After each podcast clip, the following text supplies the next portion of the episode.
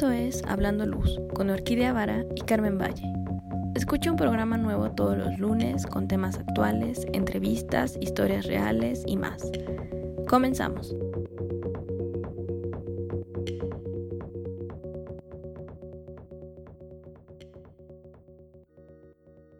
Muy buenos días, Carmen, ¿cómo estás? Hola, Orquídea. Buenos días, bien, gracias. Aquí descansando un poquito iniciando la semana. Qué bien. Creo que ha sido, bueno, en mi caso han sido meses como muy tranquilitos.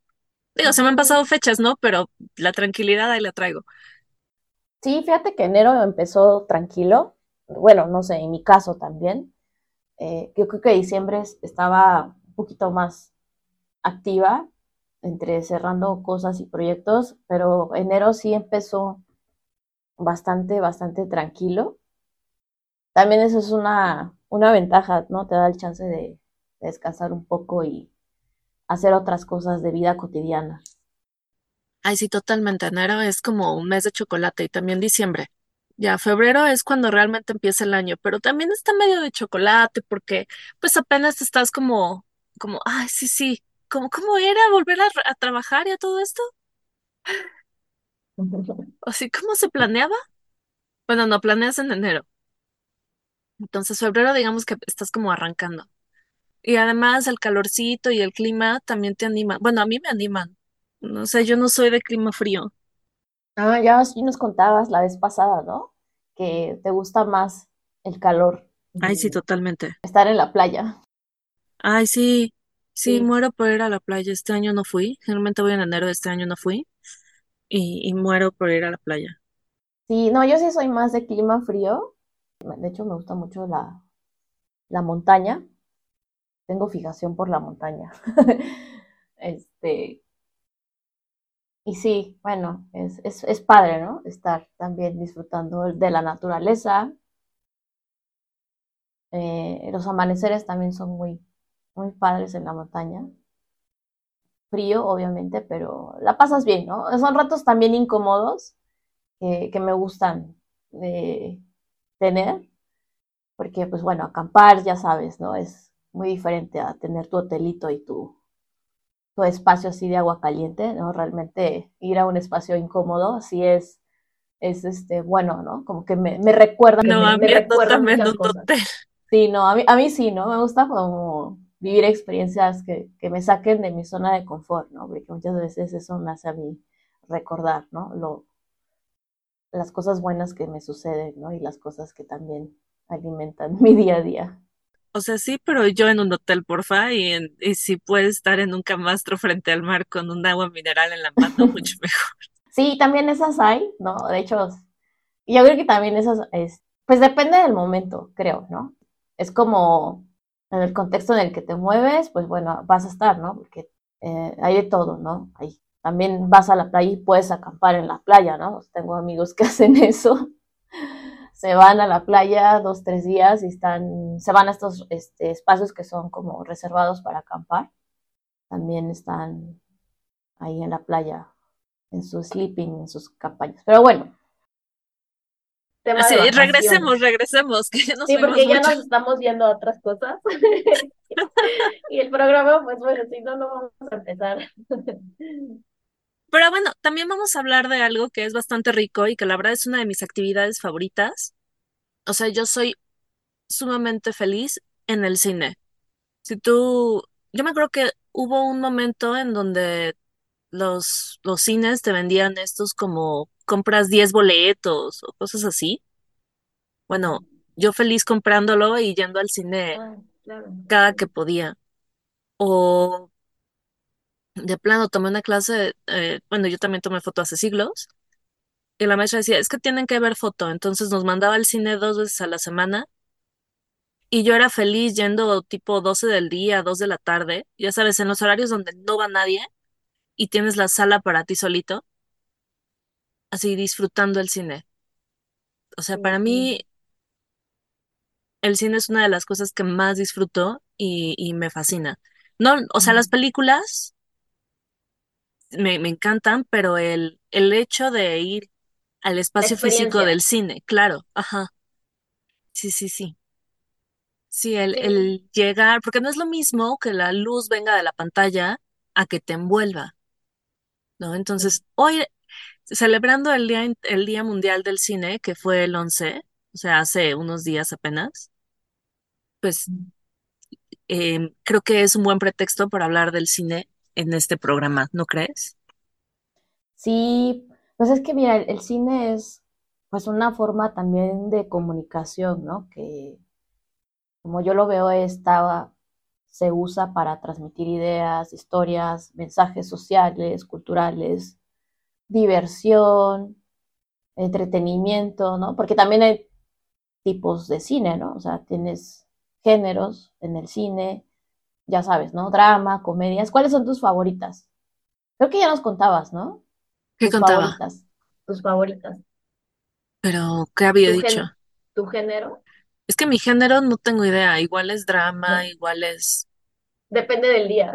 Sí, la verdad, depende de lo que está en cartelera. Ah, fantasía me fascina, pero Sí, ajá. fantasía más libros y Mm, todo eso, o sea, y en películas, por favor no me mandes a ver Avatar o películas de explosiones o donde hay peleas como de una hora, porque te juro que todo, o sea, yo soy la que va a estar o botada de risa o muriéndose de sueño así casi dormida en medio de una explosión. Eh, Sí, eh, pero las cosas como drama o drama, ¿te gusta el drama? Órale. sí, o um, no sé, estas en donde tienes que estar de misterio, eso, eso sí me encanta. Terror no, terror no, porque Suspenso, ¿no? suspenso, sí, porque el terror, el terror tiene de dos. O me estoy riendo porque se me hace muy estúpido lo que está pasando, o, o, me estoy, o si estoy súper asustada y esa noche no duermo. Entonces, terror no, por favor, porque hay, hay de esas dos. Y tampoco películas de, ya sabes, el sufrimiento de la guerra, que me ha tocado ver unas que dices, ay, no, por favor, te, te duele. Es que eso, eso está padre, ¿no? O sea, bueno, digo, no, no es que te duela, no que te duela, ¿verdad? Pero, o sea, lo padre del cine es eso, que es arte que al final te provoca. Entretenimiento creativo, que al final, pues si te está provocando eso, seguramente es porque la película está muy bien hecha, o sea, tiene el objetivo Sí, final, ¿no? claro, Y entonces esa mezcla de imágenes, el movimiento, de la trama, la música, pues ya todo te engloba y pues es sensacional porque dices, estar en el cine es otra, otro ambiente, ¿no? Otra, otra totalmente. experiencia que si estás en tu casa viendo Netflix.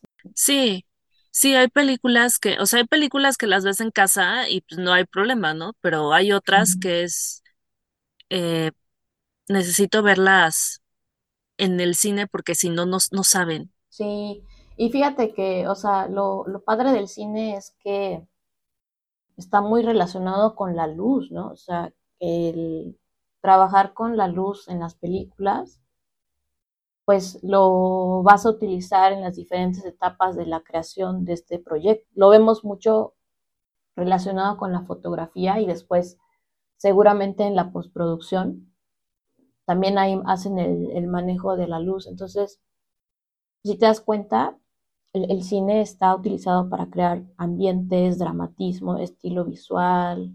Eh, hay diferentes tipos de luz. Ya lo hablábamos por ahí en las películas de terror, en un podcast anterior, que platicábamos un poco cómo utilizaban la luz, ¿no? Para crear estos efectos de suspenso y de misterio. Claro, o sea, pero como tú dices, está desde, desde cuando se graba, ¿no? El, el Mm, cine Sí, llega una desde el planeación. siglo, sí, bueno, eh, eh, se origina desde el siglo XIX con la invención de la foto. Entonces, pues, lo que hacen es como pasar muchas fotitos rápidas, ¿no? Eh, tener como est- estas, esta serie de fotos pasadas a gran velocidad y viene eh, y empieza con la cámara oscura. Y la primera proyección se da en París el 28 de diciembre de 1895 por los hermanos Lumière. Van ujú, 35 personas, o sea, nada. Es como yo quiero una sala con 35 personas. No, ha habido sal, he entrado a salas con menos. Este, Pero bueno, ahí eran películas chiquitititas, ¿no? La primera proyección fue la salida de unos obreros de una fábrica de León. Y eran películas de un minuto, no más. Pero era algo nuevo. Sí. Entonces, Y eran de las que todavía no eran habladas, ¿no? Solo ah, eran no, no, imágenes no. Claro, y estaban mudas, ¿no? El cine mudo. sí. Está clarísimo eso.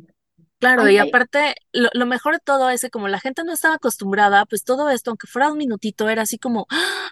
Hay la anécdota de que hay una proyección de un tren que llegaba a la estación y entonces el público que estaba en esa proyección creía que el tren los iba a atropellar, entonces se sale de la sala corriendo. Porque pues obviamente, imagina, no, no sabes, no sabes que, que esto existe, es como si partieran la, hicieran un hoyo en la pared, ¿no? Donde se está proyectando y dices, ah, viene hacia mí. claro. Entonces, sí, no sé, se Hay, me hace súper lindo todo eso. sí, hay, hay películas, bueno, ya hablando un poquito de otro tipo de cine, hay una película que se llama Berlin, Symphony of a Great City. Es como de esos años, y es muy antigua esa foto, creo que es del 1930, pero es justamente cine mudo, está en blanco y negro, pero la foto de, eh, la fotografía que utilizaron para esa película está sumamente interesante porque es este, una película que habla también de la arquitectura de esa época. Entonces, échenle un ojito, véanla, está, está padre. Me gusta cómo manejan los cuadros. Es cine mudo, ¿eh? O sea que no esperen que esté narrada. Pero es muy interesante cómo van manejando las perspectivas de los edificios, las tomas cercanas a las fachadas. Puede ser un buen ejemplo para analizar fotografía de arquitectura. Sí, bueno, o sea, ahorita que estás hablando del cine y eso, la transición, Babel es, no, Babylon es súper buena eh, porque justo te está hablando de la transición de este cine mudo hacia el cine de habla, hablado y color y, o sea, ocupa, según yo, a través de la vida de cinco personajes te narra la historia del cine. Entonces, a, a mí se me hizo muy, muy buena, vayan a verla. Pero bueno, también tenemos en cuestión de, ahora que, que estás hablando del, ay, del cine en blanco y negro, eh, hay alguien que es uno, que fue un precursor de cine, que es Georges Méliès, que creaba historias de ficción con efectos especiales, con escenografía de cartón, maquillaje, ediciones, y entre ellos está el famoso viaje a la luna. Y Viaje Imposible, que estaba inspirada en Julio Verne. No sé si ubicas esta foto de una luna que tiene un, un, como una nave espacial en el ojo, que le llega al ojo. Sí, Bueno, esa es Viaje a la Luna de 1902 de Georges Méliès. Entonces es estas películas en, en blanco y negro que pues no era como de la vida cotidiana, pero Ciencia ficción. ajá, empecé a ver como los principios de ciencia ficción. De hecho hay una película, creo que se llama Hugo. ¿mandé? Tipo Isaac Asimov y sus cuentos. Ajá, sí, sí.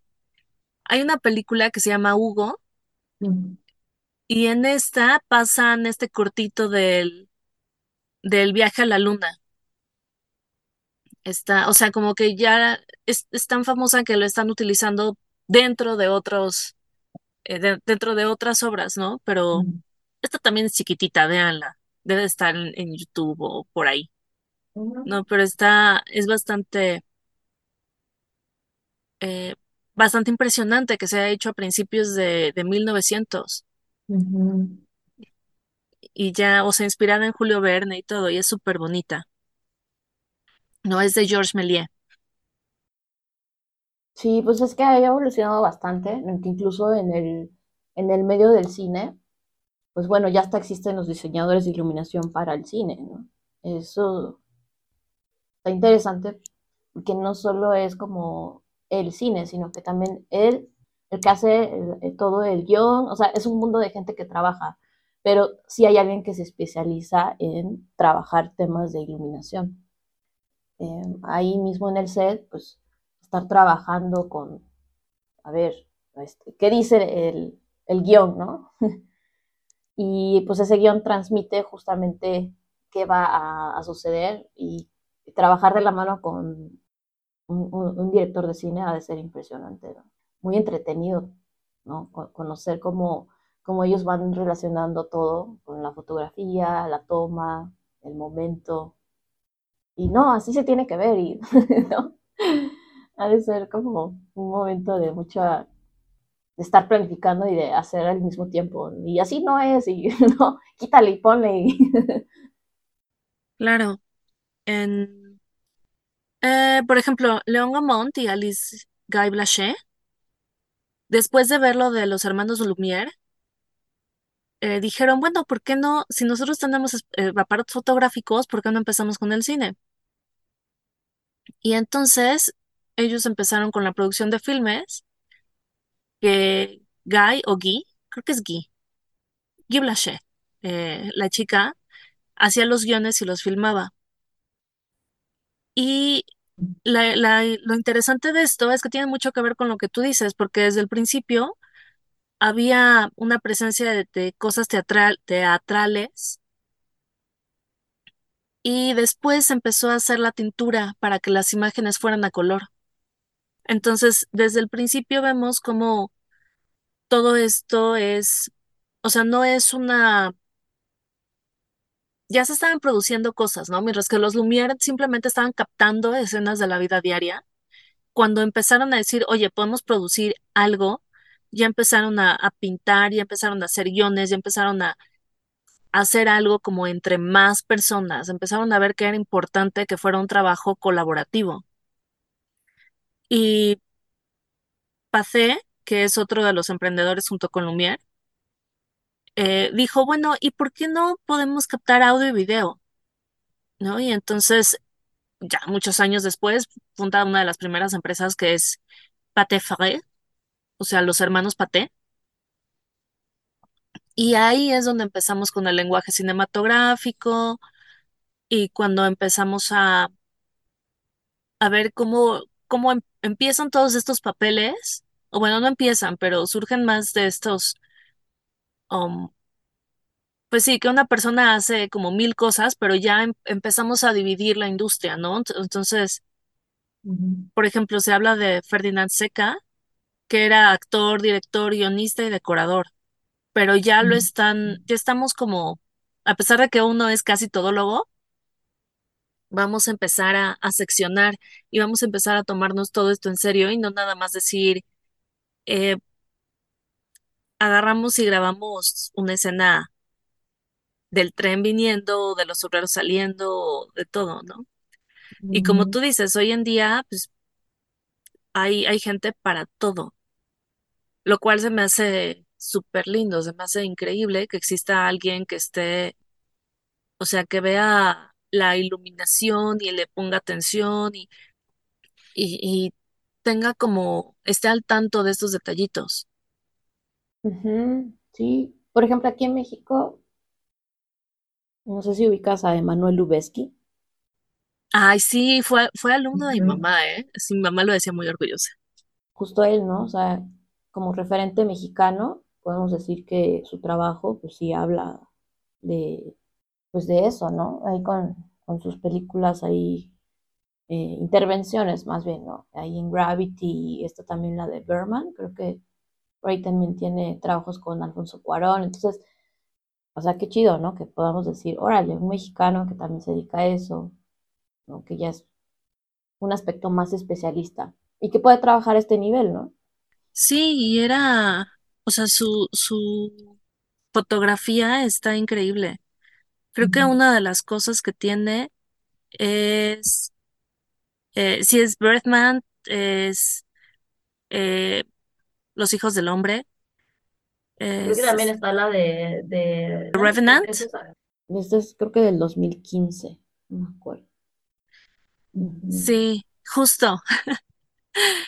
Sí, pero, ah, la que yo te quería decir era la princesita. La princesita, que hay una fotografía que la ves y bueno, es hermosa, ¿no? Entonces, y cosas como conoces a Joe Black o eh, Sleepy Hollow, que también, como agua para chocolate, O sea, muchas películas que la verdad la, la iluminación y la fotografía en general son las Sí. que muchas veces te atrapan. O sea, sí, la historia está bonita, pero lo que visualmente te atrapa es, son estos juegos de cámara y esta fotografía. Sí, por ejemplo, la de, bueno, Guillermo del Toro sí, sí me gusta. The Shape of Water, ¿la fuiste a ver? Nah, a mí no, yo no soy fan de Guillermo Ah, del no Toro, ah, que no te, sí, cierto. Justo, pero en la Cineteca estuvieron pasando unos, unos pequeños cortos de cómo se hizo. Y es impresionante ver todo lo que hacen en animación, también con la iluminación. O sea, a pesar de que, por más que intenté ver Pinocho, te juro que nunca había boleto cuando yo, fui- cuando yo podía ir. Este, pero sí me metí a ver estos, estos de cómo se hizo y era impresionante ver cómo estaba, como, trabajo como, detrás, ¿no? sí, claro. Incluida la iluminación de las maquetas, porque uno dice, ay, son maquetas, ay, no, sí, o sea, la iluminación de las cosas donde no hay actores humanos, o sea, de maquetas o incluso de, de animación, es impresionante. En algún momento también vi el, el cómo se hizo Buscando a Nemo y te dicen, ay, sí, es que era muy complicado porque teníamos que iluminar un pez naranja en un océano azul y entonces se nos iba a pintar de gris. Entonces era muy interesante el cómo se tenía que pintar, ¿no? Entonces, dep- independientemente del género que te guste, eh, la iluminación que es importante para que la, la película se capte, porque ya no estamos hablando de como te digo, de lo que los Lumière hacían de escenas de la vida diaria, sino que ya tenemos un guion, ya tenemos gente encargada de las cosas que, para que salgan bien.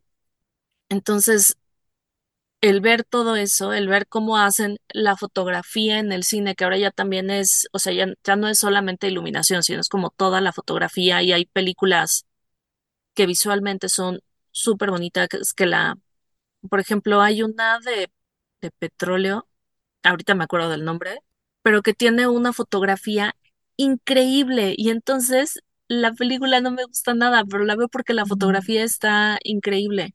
Sí, claro, el cine de arte ya es como más lo que tú ves en el cine, ¿no? Porque para cada uno va a significar algo muy diferente. Entonces, a algunos pues, pues, les va a parecer aburrido, ¿no? A lo mejor dices, no, pues esta película no, no la entendí, ¿no? De entrada, eso es lo que siempre veo, ¿no? No la entendí. Bueno, saca tu conclusión y la que tú veas es esa, ¿no? Eso es la que va a tener el sentido al final. Para cada quien va a tener, como que cada quien va a entender cuál es el final que mejor le parezca, ¿no? Ese es este, así yo lo veo, ¿no? El cine de arte que como no te va dando una conclusión, de hecho casi todo está como, como si estuviera descontextualizado y tú le tienes que ir agarrando a la historia conforme a lo que tú vas entendiendo de la película, ¿no? La película que te digo eh, se llama There Will Be Blood. Esa sí no hay pierde, o sea, es muy, es muy simple. A mí no me gustó la película, pero la fotografía de esa película es la única razón por la que la vi y es buenísima. Eh, la iluminación, están en el desierto en- y los colores que utilizan, entonces es muy interesante ver el, la paleta de color utilizada y la iluminación como juega una, un papel muy importante. O bueno, ya hemos hablado muchas veces de Nosferatu, de que las sombras son súper importantes en ese tipo de películas, o el llamado cine negro, en donde casi todo es súper oscuro y entonces la luz juega como un papel claro.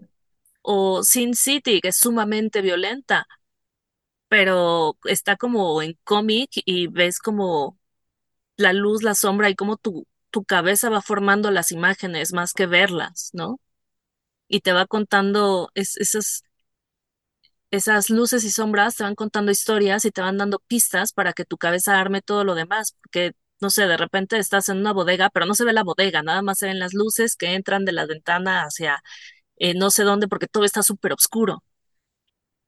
Sí, pues la Entonces, luz es como el, el protagonista también muchas veces. Yo creo que sin la luz pues no transmitiría nada, ¿no? La emoción o la historia que se requiere contar pues simplemente sería como plana. no, pues ni No. siquiera lo podremos ver. Se convertiría en una radionovela, Mm, en un podcast. Exacto, en un podcast. Muy bien, pues bueno, hay un montón de eh, cine, de géneros, digo, hay de todo, para todos los gustos y todos los colores. Entonces, bueno, pues hay que seguir viendo cine. Al final también son eh, experiencias de inspiración, ¿no?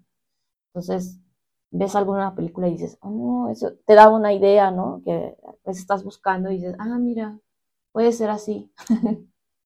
Ah, en diseño, sí, totalmente.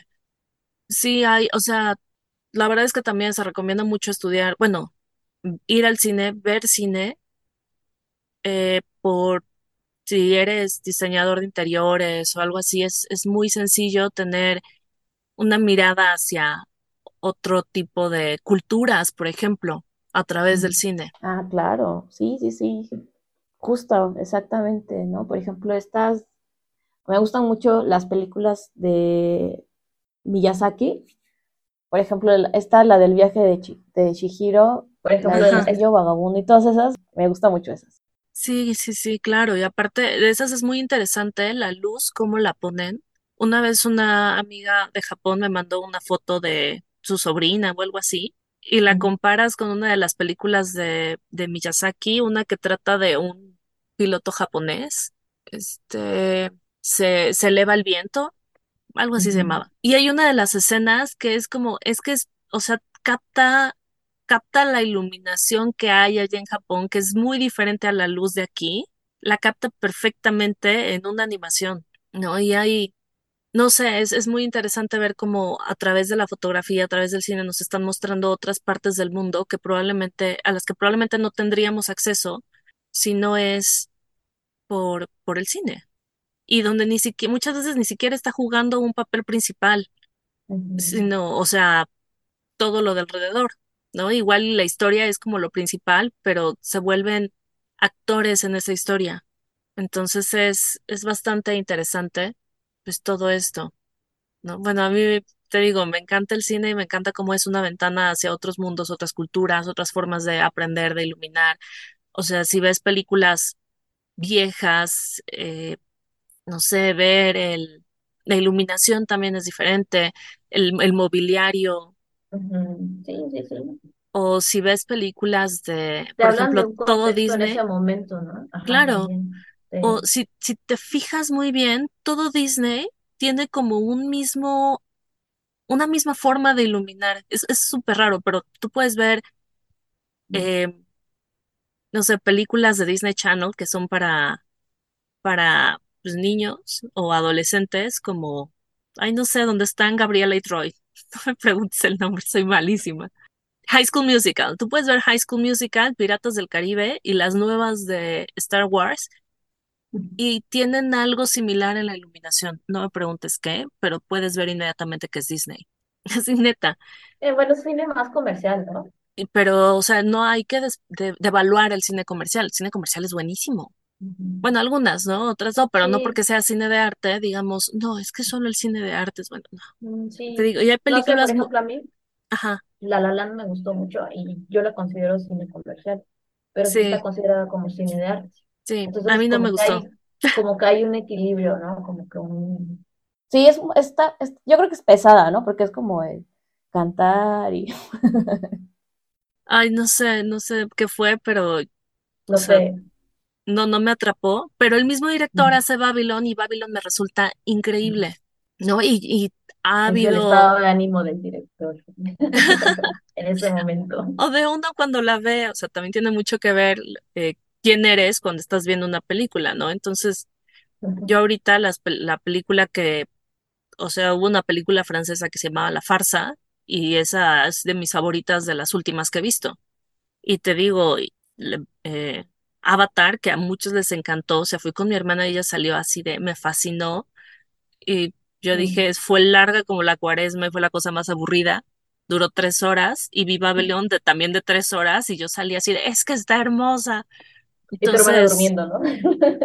no, esa no la vi con mi hermana, pero, pero sí, o sea, hay películas que yo veo y digo, es que esto me encanta. O sea, hay hay para todo. ¿no? O sea, como tú dices, la fantasía es lo mío, entonces hay películas de fantasía que yo estoy fascinada viendo. Sí, yo sí era de, o sea, El vuelo de los dragones, Willow, este, Señor de los Anillos, cualquier cosa con princesas, dragones, fantasía y cosas así, eh, fascinada. Y, e incluso ahora, o sea, me pongo a ver películas infantiles también de fantasía y me, fasc- y, y me encanta, ¿no? Trolls. de puros colores y brillitos. Digo, ¿qué más falta? Tiene música, colores, brillitos, está súper, hay trolls, hay, hay duendes, bueno, no hay duendes, pero hay cosas gruñonas, o sea, hay de todo. ¿Qué, qué le falta? Y es una película de, niños, ¿no? O estas, ah, bueno, puedo, puedo nombrar mil, pero se nos acaba el tiempo, entonces vamos a cerrar. ¿Cuál es una de tus películas que recomiendas ahorita? Y luego las redes, para que nos digan cuáles son sus películas. Pues, híjole, es que a mí me gusta mucho regresar un poco a las cosas que de repente estudio. Yo recomendaría, es una película antigua que ya tiene rato, que se llama La ventana indiscreta, de Alfred Hitchcock. Si la quieren ver para entender un poquito el tema de la luz, esas yo se las recomendaría. Y además está muy entretenida, ¿no? Porque también eso de estar viendo a través de una ventana es como el chismoso, ¿no? Pero tratado de otra manera, ¿no? Que no es precisamente el chismoso, sino más bien el chismoso viendo qué.